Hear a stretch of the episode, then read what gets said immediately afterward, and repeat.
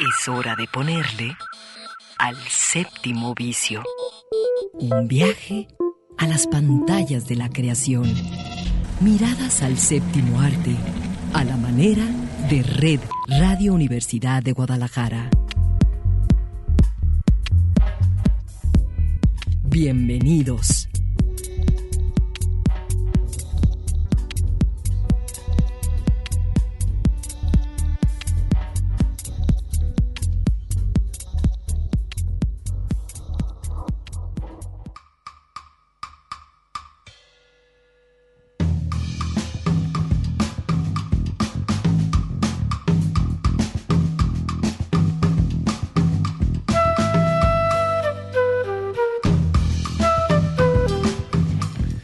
Son las 3 de la tarde con dos minutos. Gracias por estar. Esto es El Séptimo Vicio.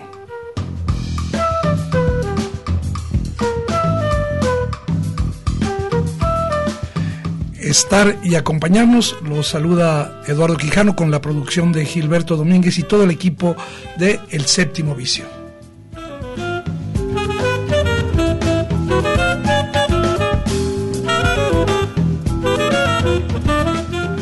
Con la emoción, con la un cierto grado también de, vergüenza social, eh, estamos de cara a uno, me parece, de los acontecimientos eh, realmente importantes eh, que han ocurrido en los últimos años en la sociedad mexicana. Y me refiero no solo a la marcha del próximo, de mañana, 8 de marzo, Día Internacional de la Mujer, sino a este paro nacional de un día sin mujeres que ha sido convocado y que de alguna manera eh, nos obliga a todos como sociedad a reflexionar eh, sobre nuestras responsabilidades respecto a estas interacciones eh, siempre inequitativas, siempre abusivas, siempre controladoras con respecto a, la mujer. Hoy el séptimo vicio se une, se solidariza con este esfuerzo que ha hecho Red Radio Universidad de Guadalajara. Eh, mañana tendremos una cobertura eh, completa con una gran cantidad de opciones dentro de nuestra programación y pues nosotros hoy queremos comenzar justamente así.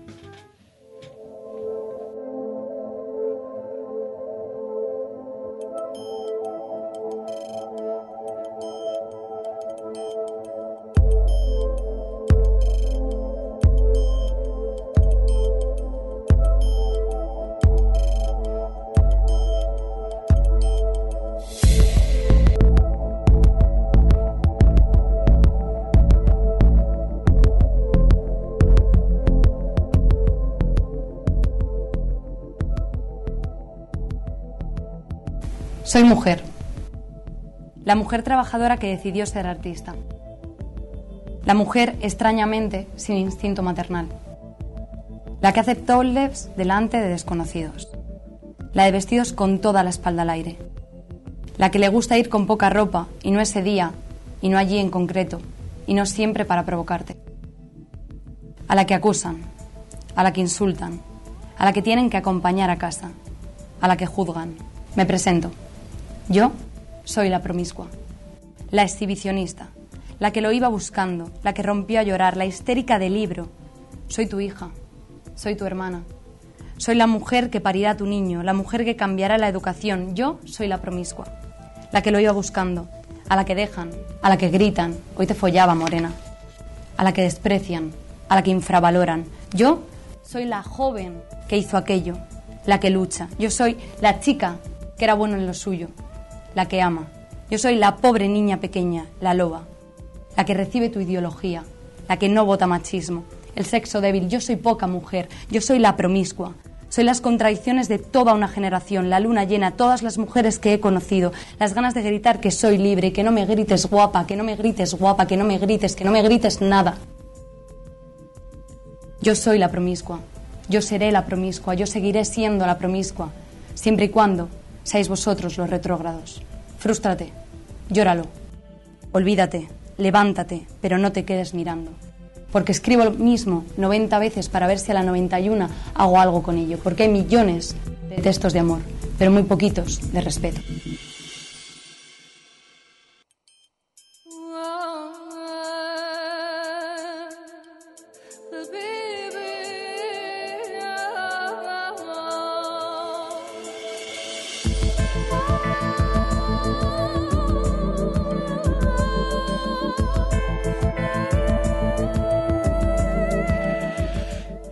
Justamente eh, el programa de hoy lo vamos a dedicar a abordar desde distintas perspectivas lo que significa ser mujer eh, desde las representaciones en el cine. Y creo que conviene en este momento eh, sacar de nuestro catálogo algunas que pueden ser representativas y que eh, pueden mirarse eh, con cierta facilidad a través de distintas plataformas. Quiero comenzar con una película eh, relativamente reciente que creo que recoge de muy buena manera la situación de las mujeres desde niñas. Y, y, tiene que ver con una película de una mujer que se llama Denise Gamse Erguyen. Ella es de origen turco y filmó eh, en el 2015 una película que se llama Mustang, Mustang, tal cual. Y eh, esta película eh, nos va a, a, contar la historia de cinco hermanas, de cinco hermanas adolescentes que son huérfanas de padre y madre y que viven, digamos, eh, tuteladas por el resto de la familia que les queda, una abuela y un tío, en una especie de sitio paradisiaco y a la vez un sitio asfixiante como una jaula, una especie de microcosmos de control en un pequeño pueblo de Turquía. Eh, esos juegos inocentes, vivaces, que tienen cierto grado, del eh, lúdico, eh, van a hacer que esa inocencia ante los ojos ya contaminados de machismo, de, de conservadurismo, van a hacer que estos, estos ojos de los habitantes del pueblo las juzguen, obviamente desde una mentalidad retrógrada, y pues las van a acusar y eso va, a cambiar la vida de estas cinco chicas. Eh, recomiendo profundamente esta película eh, sobre eh, de qué manera se condiciona el crecer y el desarrollo de las mujeres. Y, por cierto, hay películas mucho más modernas.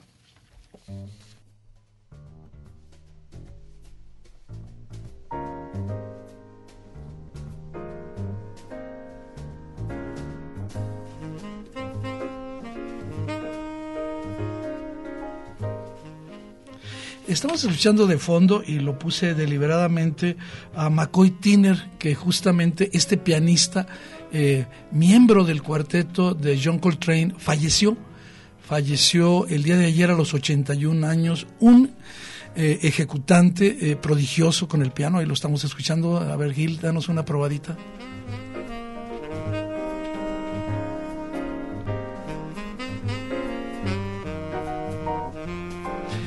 Y bueno, un recuerdo para él. Y decía, este, hay otras películas eh, con esta carga feminista y de ahí eh, yo creo que sobresale eh, particularmente para los jóvenes de hoy una película que desde mi punto de vista es una película del 2017 dirigida por Greta Gerwig que se llama Lady Bird.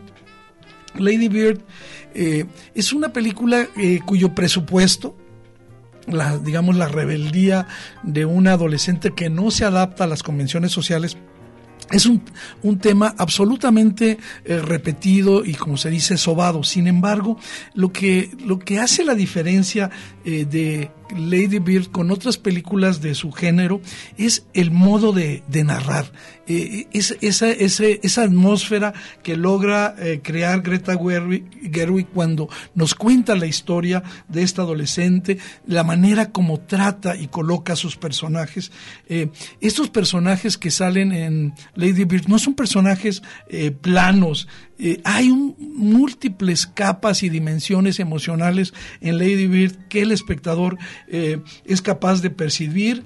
Y sobre todo yo diría que en el caso de Lady Bird, eh, de qué manera un adolescente busca su lugar en el mundo, de qué manera vive esta indefinición propia de la adolescencia, pero también esta, este modo de no encajar con la vida que eh, se le proponen a este, en este momento de, su vida. No solo son los miedos típicos de la adolescencia, y los retos, eh, los caprichos, los corajes, los berrinches, sino es, también la vitalidad de una adolescente, de una mujer que alcanzamos a percibirla y a mí me parece eso sumamente eh, valioso.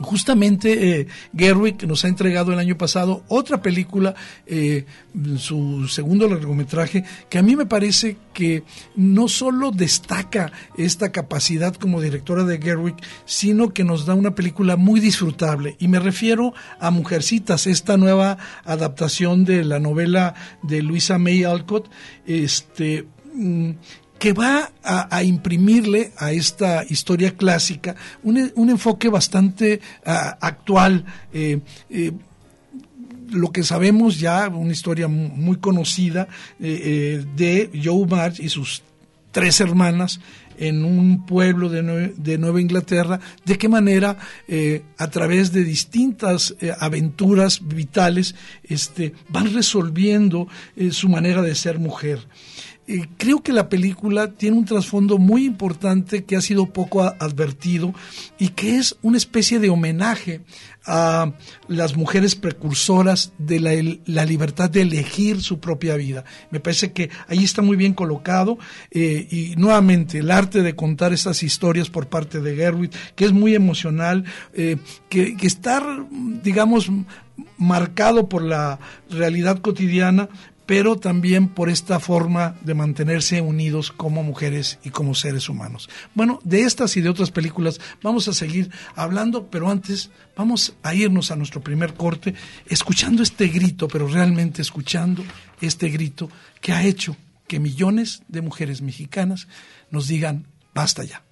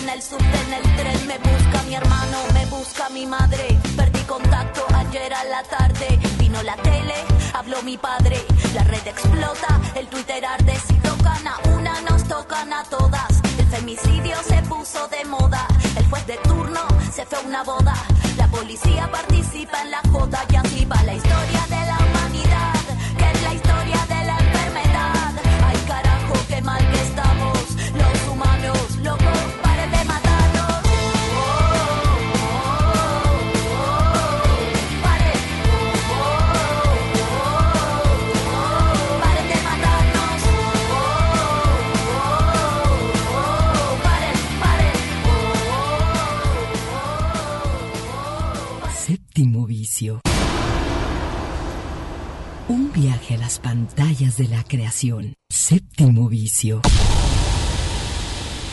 Un viaje a las pantallas de la creación.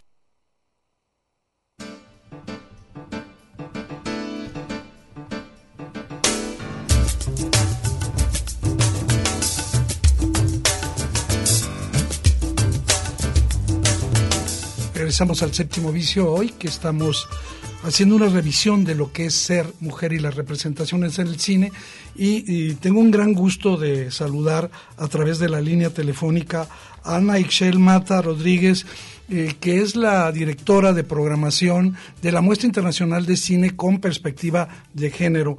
Eh, Ana, muchas gracias y bienvenida al Séptimo Vicio. Ay, muchísimas gracias por la invitación, Eduardo. Oye, este, a nosotros nos eh, pareció muy, muy pertinente que justamente ante los dos grandes momentos que se aproximan en la vida, en la vida cotidiana de las mujeres mexicanas, eh, y en este programa que dedicamos al cine, nos platicaras eh, de qué manera este proyecto de la Muestra Internacional de Cine con Perspectiva de Género atiende estas problemáticas. Uf, bueno, pues es una gran pregunta. Em, la muestra como proyecto nació hace casi 10 años. Esta va a ser nuestra décima edición, la del 2020. Perdón, la novena edición, estoy mintiendo. 2020 es nuestra novena edición. Eh, y es un proyecto que surgió como de manera muy espontánea para intentar em, espontánea por decir natural, para intentar bajar contenidos de los estudios de género a un público que quizás no está muy familiarizado con la temática y la mejor manera que se encontró en ese momento de hacer este, este, esta transformación fue a través del cine. Entonces, inicialmente somos un proyecto que intenta hacer ese puente de como que los contenidos que quizás parecería que son demasiado académicos cuando se abordan así desde las teorías de género, este, pudieran ser más accesibles porque de hecho son temas que tocan la vida pública y privada de todas y todos nosotros. Entonces, este, bueno, esa era la intención.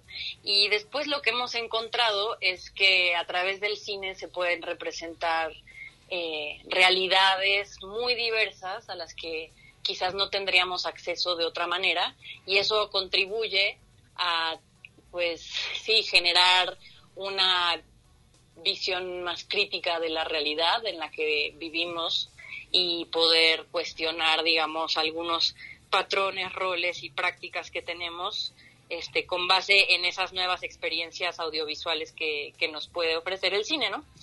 Básicamente es eso. Eh, dime. Sí, eh, sobre todo porque el cine, digamos, que más se consume, eh, ha eh, sobreexplotado una idea no solo convencional, sino sumamente injusta, reduccionista de lo que la mujer es y de lo que se quiere que, que sean las mujeres. Sí, sí, sí, sí. De hecho, tenemos este como pruebas muy contundentes de que la representación de de las mujeres en el cine.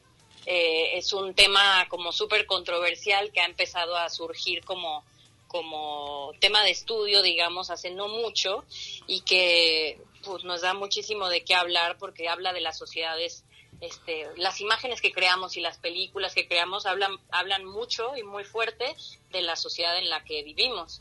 Y sí, se, hay un tema de representación que es interesantísimo y no solamente, digo, de paso lo, lo menciono, no solamente en temas de la representación de las mujeres, sino de la representación de cualquier colectivo eh, pues que se considere marginal, digamos, no hegemónico o no eh, que no pertenezca a lo central, sino a lo periférico si los seres marginales tienen escasa cabida. Y bien, digamos, eh, entonces esta perspectiva de género eh, siguió para el público del séptimo vicio. Eh, en algún momento ustedes eh, presentaron aquí esta muestra internacional de cine con perspectiva de género. Ahora no lo están haciendo, pero tienes en, en, la mente en este momento películas que pueden ser referentes de esta perspectiva así como de las que están ahorita en el cine necesariamente?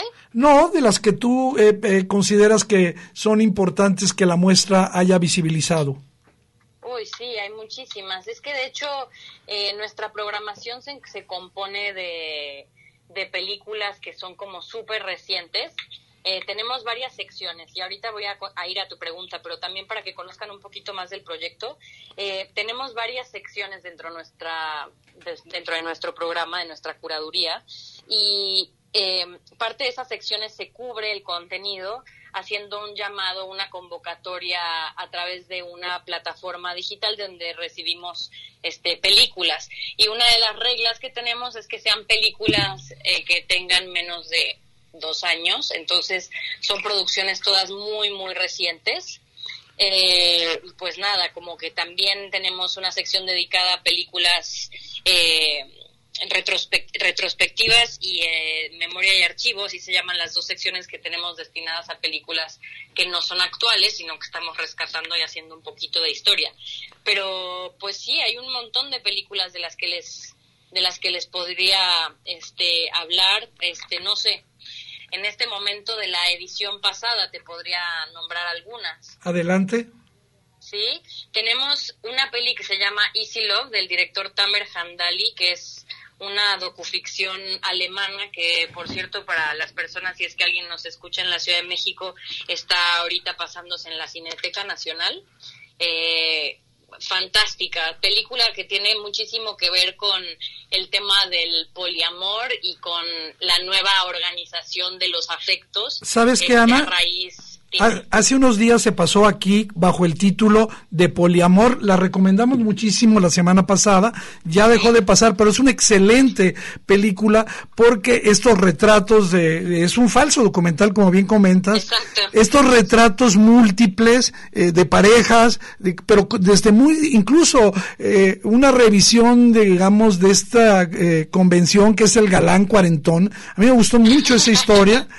Este, y, y, creo que aciertas mucho porque coincides con lo que hace una semana justamente platicábamos aquí en el séptimo vicio, porque eh, pues fue la oportunidad, acaba de salir de cartelera, pero aciertas mucho en comentarlo. Y un poco para no, digamos, estar en eso, eh, ¿tú crees que en qué sentido el que una, digamos que una espectadora o un espectador, eh, digamos, convencional tenga acceso a estos eh, materiales, ¿de qué manera crees que ayuda y contribuye al momento que estamos viviendo? Uf, pues, o sea, de entrada hay un, hay un beneficio cultural enorme que, que tiene que ver así, ah, que, que eso lo hacen muchísimos festivales, no solo el nuestro, que tiene que ver con tener acceso a una vida cultural rica y accesible, porque nosotros somos un proyecto que también se enfoca en los derechos humanos, no solo en el género, y que, digo, 60% de nuestras actividades son gratuitas, por un lado. Entonces, el acceso a la cultura es para nosotros súper, súper importante. Eh, nuestros contenidos son contenidos que difícilmente van a encontrar en circuitos más comerciales de cine.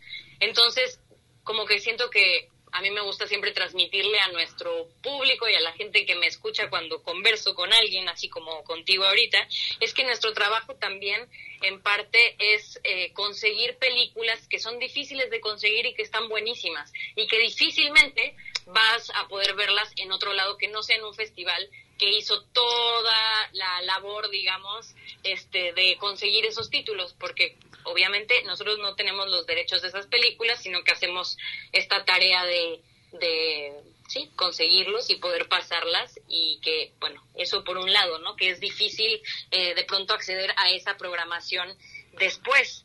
Y, y hay otro punto que me parece importante, que es el tema más de los contenidos en sí y lo que te decía de cómo cuando vemos películas que representan realidades que por más lejanas que sean a la nuestra, de pronto tienen puntos o fibras que hacen que se conecten y de una manera como súper poderosa y casi como directa, este, nos da mucha, mucho para reflexionar. Y eso es algo que nosotros disfrutamos muchísimo hacer con el público. Muy bien. Oye, pues eh, estamos platicando con Ana Ixel Mata eh, Rodríguez. Ella es directora de programación de la Muestra Internacional de Cine con Perspectiva de Género. Y eh, un poco para ir cerrando, yo te pregunto a ti, a ti, Ana, ¿cómo te colocas frente a, este, a estos momentos con los que, digamos, estamos teniendo como contexto de esta conversación? La marcha de mañana, 8 de marzo, y el paro nacional eh, de mujeres mexicanas convocado para el lunes 9? Mm, bueno, muy buena pregunta, porque sí, estamos justamente en un contexto que, en el que se presta mucho conversar de, estos temas, ¿no? Este, mañana hacemos la conmemoración de, pues sí, es el 8 de marzo, el Día Internacional de la Mujer. Eh, creo que mm, a nivel como muy personal, yo estoy eh, muy entusiasmada de ver el tamaño de esta iniciativa para el día de mañana eh, y, me gusta mucho sentir que eh, estamos pudiendo como recuperar nuestro derecho a manifestarnos y a luchar por una por una vida más eh, equitativa, ¿no? Una vida de derechos plenos. Entonces, en ese en ese aspecto estoy como súper entusiasmada por mañana y pues el paro yo sé que ha sido como una actividad que ha generado mucha controversia por no quedar claro eh, o no quedar tan claro quién convoca y cuáles son los fines últimos, ¿no? Como que se ha prestado mucho para, para el debate. Eh, pero yo personalmente ese día sí, sí pararé. Me parece que conversándolo también con, con personas cercanas a mí, eh, he llegado a la conclusión de que es un buen ejercicio social, ¿no? Como un como una especie de de sí de performance donde se va a poder alcanzar eh, ver o tener la experiencia de cómo sería el mundo sin la participación de las mujeres, aunque sea un día, y este, por más que haya personas que consideren que quizás eso no sea tan positivo o que no vaya a tener un efecto quizás más a largo plazo, a mí me parece que es un, un buen ejercicio. Y nada, estoy también como como este repensando y abierta a repensar acerca de esto de del paro pero eh, por lo pronto pues yo me adheriré y veremos veremos cómo avanza eh, muchas gracias a, Ana Mata Rodríguez, directora de programación de la Muestra Internacional de Cine con Perspectiva de Género. Ana, de veras ha sido un gusto eh, en este momento justamente que nos des un preámbulo para seguir comentando aquí en el séptimo vicio sobre el cine y, el, y lo que es ser mujer. Muchas gracias por estar aquí. No, pues muchísimas gracias a ustedes, a ti Eduardo por la conversación y espero que tengan muy lindo sábado y que nos podamos este, encontrar en el cine en algún momento. Un abrazo. Abrazote, gracias. Y bueno, nosotros justamente queremos cerrar con esta, ni una menos.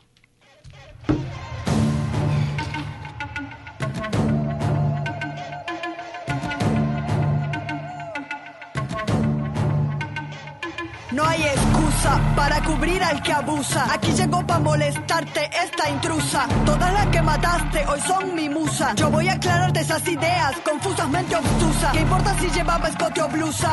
El problema no es la ropa que usa. Que no eres el culpable, que yo soy una ilusa. Culpable es todo aquel que no acusa. Complicidad se llama este juego. Ya dejemos de hacernos los ciegos. Vamos, cabrón, que yo no valgo tu ego. Vamos, que aquí nos están prendiendo fuego. Ni una menos. Si se puso minifalda, ni una menos. Si se pintó los labios, ni una menos. Ni una menos. Ni una menos, ni una menos. Si baila reggaetón, ni una menos. Séptimo vicio.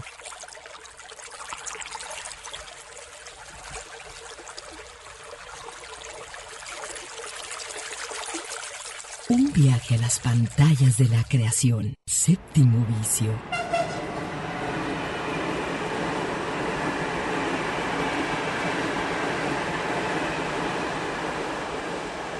Viaje a las pantallas de la creación.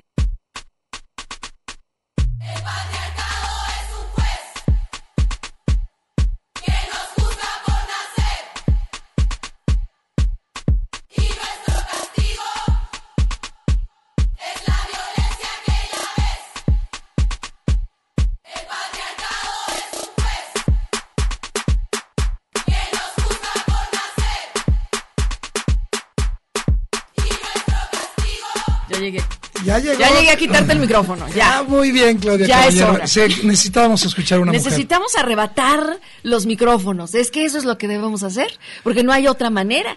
Y no sé cómo estés tú. Entiendo que además eres un hombre interesado en el movimiento, en el contexto muy claro de lo que está ocurriendo, poniendo tus recursos, Eduardo, eh, tu voz además para incluso ayudar a otros hombres y mujeres a si hay que desenredar un poco para comprender, pues hacerlo, ¿no? O sea, traerlo a la mesa, discutir, eh, pensar y repensar, a ver, ver una película, eh, comentarla, o sea, creo que lo que estamos haciendo eh, necesita también de hombres igual que de mujeres, ¿sí? Es cierto, mañana vamos a salir las mujeres y tomaremos las calles y hay y se siente un clima realmente intenso. A mí me mueve muchísimo, Eduardo. Yo te he de decir que he ido a muchas marchas.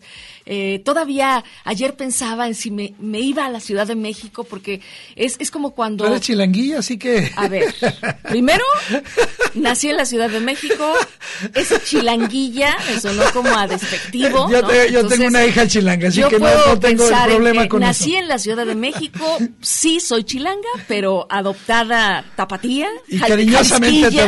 Adoptamos. Está, tienes, ya tienes la credencial de... Bueno, de- el, el tema es de lo que significa estar adentro de una masa Gigantesca. humana gigantesca. Eh, lo mismo. pide lo mismo. Es como eh, eh, igual y el, ejemplo es eh, burdo, pero es tú vas a un concierto porque formas parte de eso Em, que es colectivo y que te mueve hasta la entraña y así ocurre en las marchas en las que en efecto vas con una consigna. Aquí es muy claro, se está hablando hoy y en programas, incluso el que nos precedió de Sórico, estuvieron hablando de cómo va a estar conformada la marcha, quiénes van adelante, quiénes van en medio. Quiénes... de la autoprotección que me parece un concepto maravilloso porque lo que organiza la, es la inseguridad. Cuatro mil mujeres asesinadas en el 2019. Hay muchos muchas razones desde donde te puedes unir, ¿sí? Y desde donde puedes ir, pero yo creo que aunque es mañana y el paro es el lunes, nosotros llevamos toda la semana y nosotras llevamos toda la semana y quizá todo el mes y el año y la vida y por eso nos mueve muchísimo. Hoy que estamos hablando de cine o que tú comenzaste el programa, la primera parte hablando de cine, de cómo nos representan a las mujeres en el cine, las mismas mujeres que hoy están a cargo de hacer películas o que los escriben o que colocan la lámpara o que son sonidistas o que son las directoras o también los que son directores pero que están representando en sus películas y dirigiendo a mujeres para que en estos personajes también ya no se nos encasille. Entonces yo voy a seguir con tu plan porque me gusta y porque también es cierto que nos va a dejar un ejercicio a todas y a todos de eh, reflexión, porque nos vemos día a día en esos personajes y a veces solo pasa porque sí, hoy que no, que no solo pase, que verdaderamente se quede. Y si van a ir a la marcha, pues ahí nos vemos. Pues sí, sobre todo porque eh, pues el propósito de este programa es ofrecer pistas eh, de productos audiovisuales que ofrezcan eh, modos de ser mujer. Sí, tú empezabas con Lady Bird, con Mujercitas, con Mustang. Por ser más, más recientes, ¿no? Sí, y están para ahora un público muy joven aquellas superheroínas que las que hoy no somos tan jóvenes no vimos en nuestra infancia, ¿sí? Las vimos apenas este con, con una ah, una mujer maravilla de la televisión que fue maravillosa, ¿no? En los setentas. Eh, y esta es una y esta es este Reloaded.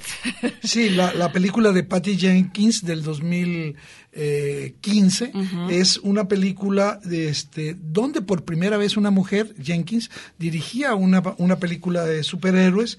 Una película que desde mi punto de vista tiene mucho mucho corazón.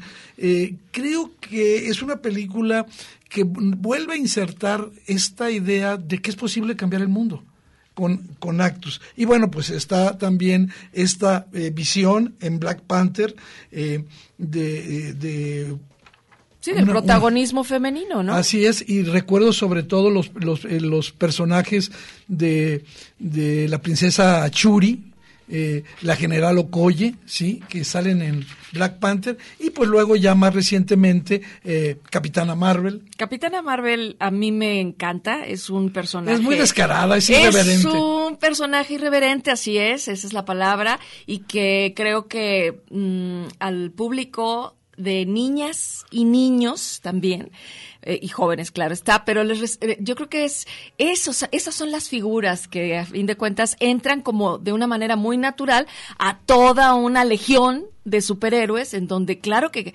claro que deben estar las mujeres representadas. Oye, este la banda sonora no tiene desperdicio, Nirvana, R.M., No Doubt, están, Es divertida esa película. Y bueno, eh, también hay un reparto de, puras mujeres vengadoras en Aves de Presa, la que película que todavía eh, se encuentra en el cine, eh, con Margot Robbie haciendo un gran...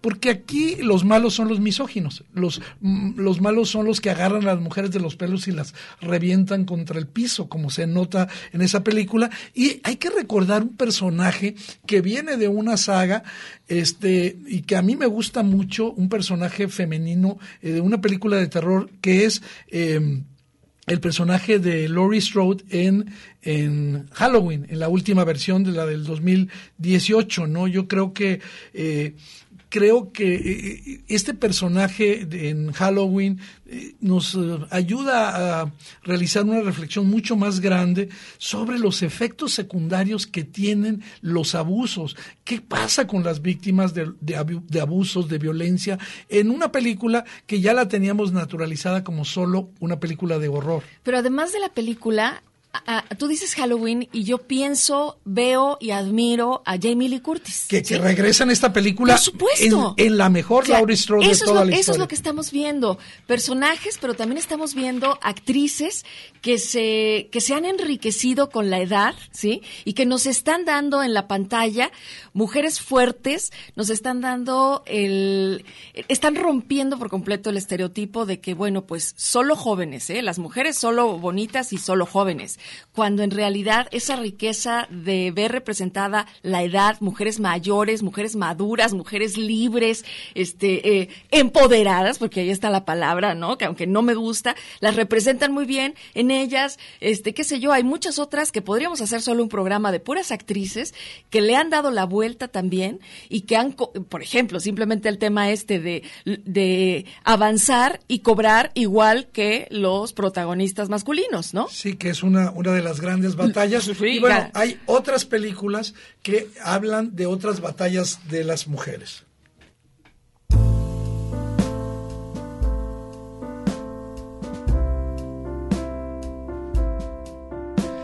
¿Recuerdas tú Las sufragistas? Esta película que ahora que la vemos se vuelve una película prácticamente indispensable para recordar que las luchas de las mujeres son un proceso histórico, vienen de, muy lejos, vienen mujeres que sin los instrumentos que hoy eh, disponen eh, las mujeres tuvieron que enfrentarse a los mismos prejuicios, a los ataques, a los desprecios, mucho peores quizás en ese tiempo, ¿no? Yo creo que eh, lo que ayuda a la película Las sufragistas este, es a quitarle lo satanizado que tiene la noción de feminismo o de feminista. Bueno, es que eh, esta semana principalmente, y espero que mucho la próxima, estemos eh, acomodando en nuestra propia experiencia el feminismo, ¿sí? Entiendo que hay de muchos colores, hay muchas formas de desde donde verlo, incluso vivirlo, pero las realidades, esas nos azotan a todos. Entonces, esta película de la que tú estás hablando, Las sufragistas, definitivamente quizá podría ser un buen punto, este, como para, eh, en familia, ¿sí? Empezar a entender y a comentar como término el feminismo, ¿no? Dejar de asustarnos y satanizar el feminismo cuando lo que estás viendo son mujeres luchando por sus derechos. Sí, y, lo dices con mucha claridad, Claudia. Creo que lo importante es que a pesar de todo, de las burlas, de las satanizaciones, de las amenazas que se ciernen sobre eh, los actos libres de las mujeres, yo creo que nada va a poder detener el avance eh, eh, de la historia y pues mujeres como las, las que se eh, presentan, las que cuya lucha se presenta en las sufragistas, este, pues son un ejemplo. Vamos a ir a un corte justamente escuchando eh, una canción que habla de, de eso, de que quizás lo que no hemos entendido que todo tiene que cambiar y todo va a cambiar.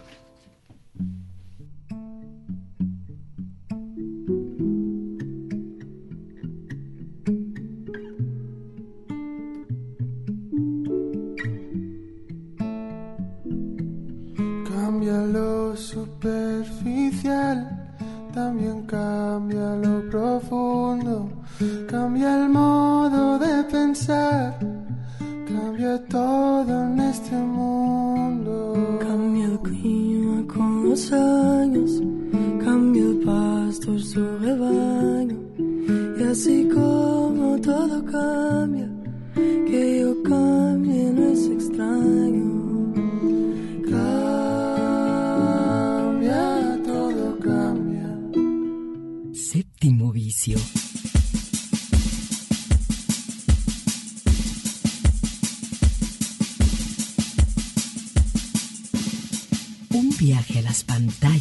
creación. Séptimo vicio.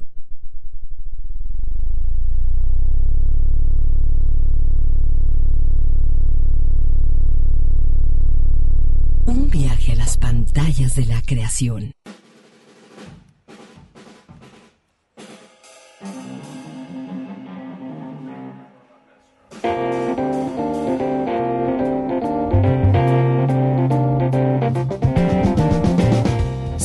Dama, dijeron. Tu falda es muy corta, tu camisa es muy pequeña, no enseñes demasiado, cúbrete, deja algo a la imaginación, no los provoques. Los hombres no pueden controlarse, tienen necesidades. Sé sexy, sé atractiva, no seas tan provoca- provocativa, tú lo estás buscando. Vístete de negro, usa tacones altos, estás demasiado arreglada, estás muy poco arreglada, estás desaliñada, muy desaliñada. Sé una dama, decían. No seas muy gorda, no seas muy delgada, come más, adelgaza, deja de comer tanto, pide una ensalada, no comas carbohidratos, sáltate el postre, ponte a dieta. Por Dios, te ves como un esqueleto, ¿por qué no comes? Te ves demacrada, te ves enferma. A los hombres les gustan las mujeres con carne en los huesos. Sé talla cero, sé talla doble cero. Sé nada, sé menos que nada. Sé una dama, decían. Remueve el vello de tu cuerpo, blanqueate esto, blanqueate aquello, elimina tus cicatrices, cubre tus estrías, rellena tus labios, usa botox en tus arrugas, hazte un lifting, reduce la panza, levántate los senos, luce natural, te estás esforzando demasiado, te ves sobrepasada, a los hombres no les gustan las chicas que actúan desesperadas. Sé una dama, decían, usa maquillaje, resalta tus pómulos, define tus párpados, rellena tus cejas, alarga tus pestañas, píntate los labios, polvo, rubor, bronceador, reflejos, tu cabello está muy corto, tiñe tu cabello, de azul no, no se ve natural, luce joven.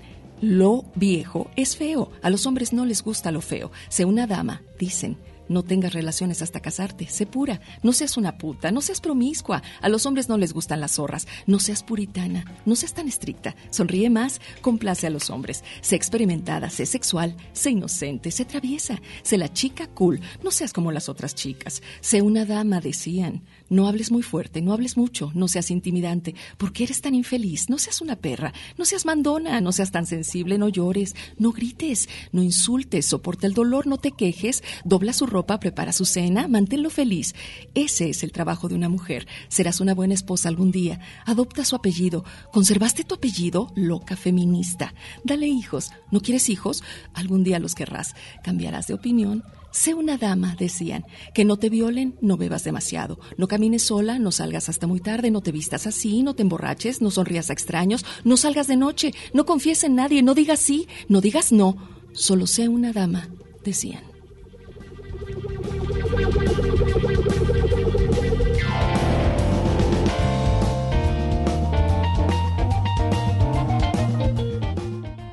Esto lo vimos y lo seguiremos viendo en redes, se ha compartido muchísimo y además este la figura que lo que lo narra Girls Girls Girls es el texto Sí. de Sex and the City, que además bueno, pues la, la identificamos, pero nos identificamos. Es difícil no hacerlo, las contradicciones con las que eh, tenemos todos estos Sí, cau- el- cautiverios. Otro eh, lo dices yo. bien, las, las rejas que hemos creado de control.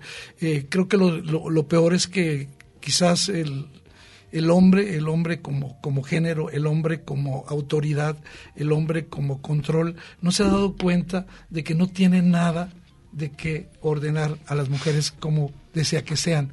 Y es, esa, es, es- esa búsqueda de libertad es lo que cre- creo que es lo más importante que se está rescatando. ¿Sabes Eh, qué, El Eduardo? ser como se quiera ser. Ah, el ser como se es, incluso en nosotras mismas las mujeres, el respeto a así soy, no debería ser de ninguna otra forma, ¿sí? Te guste o no te guste. Por eso cuando caíamos hace rato en las películas de las mujeres en lucha por sus derechos, pues el, el- el primer derecho es tengo derecho a enojarme, ¿no? Tengo derecho a mostrar mi rabia. Tengo derecho como la mujer de este Three Billboards Outside Ebbing, Missouri, ¿no? Sí, Aquí eh, fue este el- ¿cómo le pusieron en la, a la película? Tres Los- anuncios Tres afuera. anuncios por un crimen le pusieron. Esta mujer que estaba hecha una furia. Mildred. Sí, y, y que por supuesto Porque le mataron a su hija. Nada más. Nada más por Nada eso. más, la violaron, la mataron y, Y- ella lo que quería era justicia. Y vio pasar meses y meses y como ocurre con miles de mujeres en nuestro país, jamás tuvo una respuesta de la autoridad. Creo que la figura del patriarcado en esta película, eh, con una gran actuación de Frances McDormand de Tres Anuncios eh, para un Crimen, queda absolutamente pulverizada. Sí, esta, esta imagen, y me refiero, insisto, en la mujer enojada, en la mujer eh, eh, externando su rabia, esa es aún más criticada y sobajada porque pues es una histérica, está loca, ¿no? Este, No entiende. Hay una, hay un juicio tremendo hacia, hacia mostrar eh, esto que no va en el lugar en el que en el debería ser y debería mostrarse una mujer, incluso así que haya pasado por una tragedia de este tipo, pues mejor calladita, te ves más bonita. Sigue siendo eso lo que impera y eso es contra lo que es, eso es contra lo que vamos.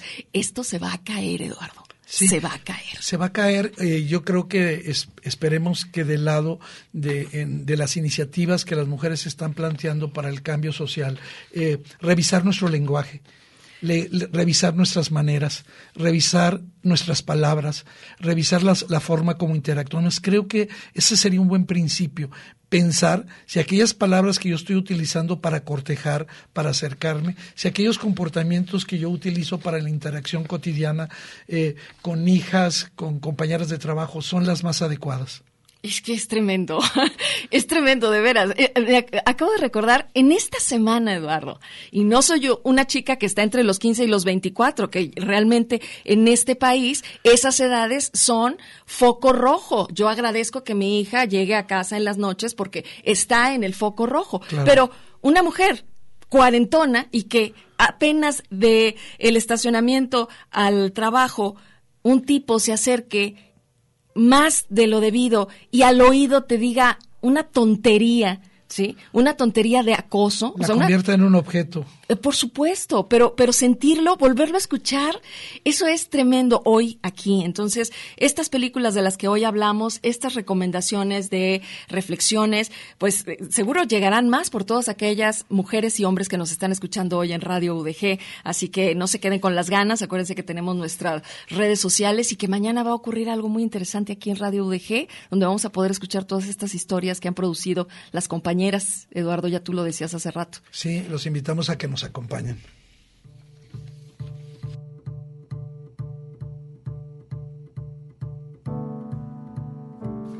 Eh, pues rápidamente antes de irnos mencionar algunas películas como Aquarius, eh, esta película que eh, brasileña con la el protagonismo de Sonia Braga, este, que me parece que nos ayuda a entender la resistencia de una mujer y por supuesto estas otras formas de ser mujer, la que está eh, muy bien representada en dos películas del chileno Sebastián Leilo, que una es una mujer fantástica, ¿no? Esta película que va contra, que dinamita eh, eh, todos estos regímenes de funcionamiento de el ser mujer, porque aquí se trata de una mujer transexual que tiene una relación con, con, un hombre casado, y la actuación maravillosa de Daniela Vega, que es transexual en la vida real, y que con su presencia, el personaje de Marina nos recuerda que hay muchas otras formas de no ser mujer. Y una película también de Sebastián Leilo que a ti te gusta mucho. La Disobedience. Sí, desobediencia. Es una película que rompe las formas, porque pues ahí lo que ves es el condicionamiento por una parte, el autoritarismo por el otro, eso, esa cotidianeidad en la que, bueno, pues seguramente tú la sientes, la vives en el lugar en el que estés, este, porque las libertades de los individuos, este, pues se topan, seas hombre o mujer, con estas normas que impone el, lo colectivo, ¿no? El ser social. ¿En dónde estás tú? ¿Cuál es tu lugar? Ahí la película lo que hace es, es una bofetada tremenda, ¿no? Al, al status quo. Al status quo y como esta mujer que regresa a un a, un, a una situación y se va a encontrar con una nueva vida, con una nueva forma de sentirse mujer a través de justamente romper eso. Y bueno, está en Netflix una, una película que a mí me gusta mucho, Private Life, Vida Privada, este, ahí la pueden ver, y que habla de una pareja de Ricardo y, Raquel que, no pueden tener hijos y que buscan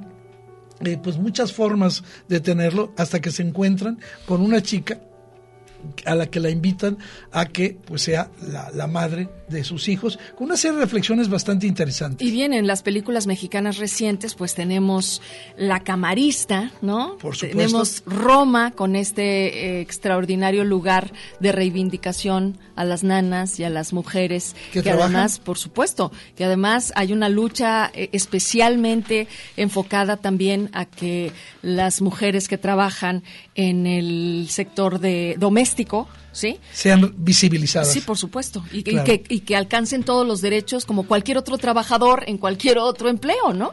Muy bien, pues se, nos ha acabado el tiempo, pero solamente restaría, eh, Claudia, invitar a todas las mujeres, a todos los hombres, a que pensemos de qué manera todos y cada uno somos responsables de cambiar un mundo que ya no queremos que siga matando a las mujeres. Sí, mañana acompañemos a las madres que están buscando a sus hijas, mañana acompañemos a estas mujeres que tienen tanta rabia porque están buscando esa, esa igualdad en sus derechos y no la encuentran. Vamos a, sentirnos y a identificarnos y a saludarnos. Yo estoy muy emocionada porque voy a ver a muchas de estas queridas amigas que la vida me ha permitido conocer a lo largo de todos estos años en diferentes círculos y que sé que mañana van a estar ahí. Y nos vamos a ver eh, con, y abrazar con mucho gusto y sin miedo, sin miedo porque mañana vamos a protegernos todas ahí y el lunes 9 de marzo ni una se mueve. Muy bien, pues así termina hoy el séptimo vicio. Con tus pocos remedios y tus grandes historias. Es difícil quererte, no puedo ni verte. Adiós a la euforia. El séptimo vicio. La cultura del cine en imágenes sonoras. Un viaje a las pantallas de la creación. Escúchanos todos los sábados desde las 3 de la tarde. Hasta la próxima.